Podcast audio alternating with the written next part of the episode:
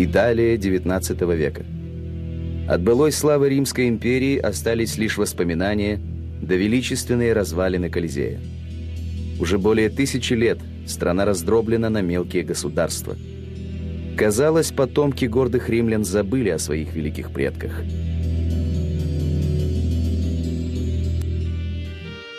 Но в XIX веке среди немногочисленной итальянской интеллигенции возникло движение за объединение Италии, получившее название «Рисаджименто» — «Воскрешение».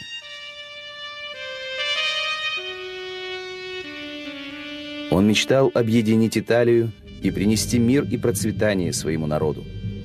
Большую часть жизни он провел, сражаясь за свою мечту. «Я не люблю войну. Это слезы угнетенных заставили меня взяться за оружие», говорил национальный герой Италии Джузеппе Гарибальди.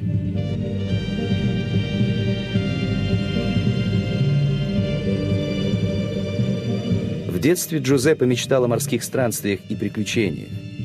15 лет он нанялся юнгой на морское судно, а уже через 10 лет стал капитаном и владельцем корабля. В 1883 году он вступил в тайное общество «Молодая Италия», а через год получил первое боевое задание – поднять мятеж на военном корабле. Но заговор провалился, а Гарибальди приговорили к смертной казни. Спасая свою жизнь, он бежит в Южную Америку и попадает из огня в полымя. На юге Бразилии, в республиках Рио-Гранде и Уругвая, идет борьба за независимость, и свободолюбивый итальянец тут же становится на сторону республиканцев. Здесь, в Латинской Америке, среди крови и ужасов войны, Джозеппе встретил свою большую любовь, креолку Аниту Дасильву, которая вместе с ним сражалась за свободу республики. «Моя жена — восьмое чудо света», — писал Гарибальди родителям. «Она прекрасна, добра и делит со мной все тяготы военной жизни».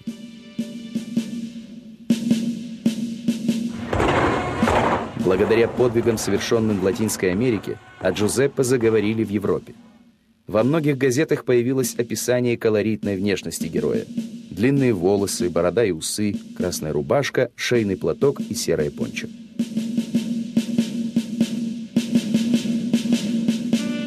В 1848 году на севере Италии вспыхнуло очередное восстание, направленное против австрийцев. Гарибальди вернулся на родину чтобы присоединиться к своему народу. Он высадился во главе небольшого отряда, но уже через год под его руководством была провозглашена Римская республика. Однако через несколько месяцев Рим захватила французская армия, и Гарибальди вместе со своим отрядом отправился на север, пытаясь дойти до Венеции, последнего оплота революции. По пути на руках у Джузеппе умерла беременная жена, и он, преследуемый врагами, даже не смог достойно похоронить ее. С большим трудом он пробился к Пьемонту, но был арестован и выслан из страны. Гарибальди скитался по миру, устроившись капитаном на торговое судно. Китай, Новая Зеландия, Австралия, Англия. Так прошло почти пять лет. Затем Джузеппе разрешили вернуться на родину, и он приобрел небольшой остров Капрера, на котором тихо и спокойно прожил несколько лет.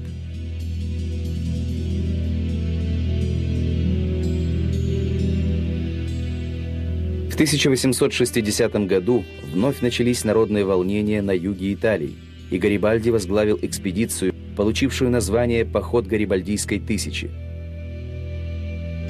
Блестящая военная операция позволила освободить юг Италии от власти бурбонов. Но когда через год Гарибальди еще раз попытался освободить Рим, его объявили мятежником, арестовали и под конвоем отправили на остров Капреру.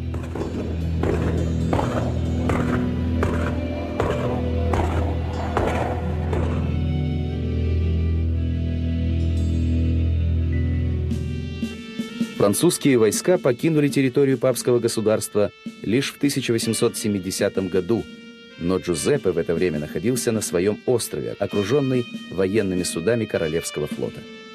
Мечта Гарибальди сбылась. Папские земли вошли в состав итальянского королевства, и его родина вновь стала единой.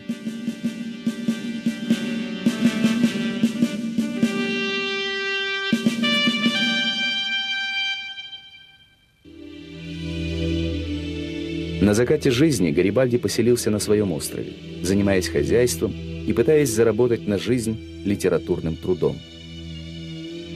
Гордый и независимый, он долгое время отказывался принять денежную помощь и пенсию от итальянского правительства и согласился на это лишь за несколько лет до кончины.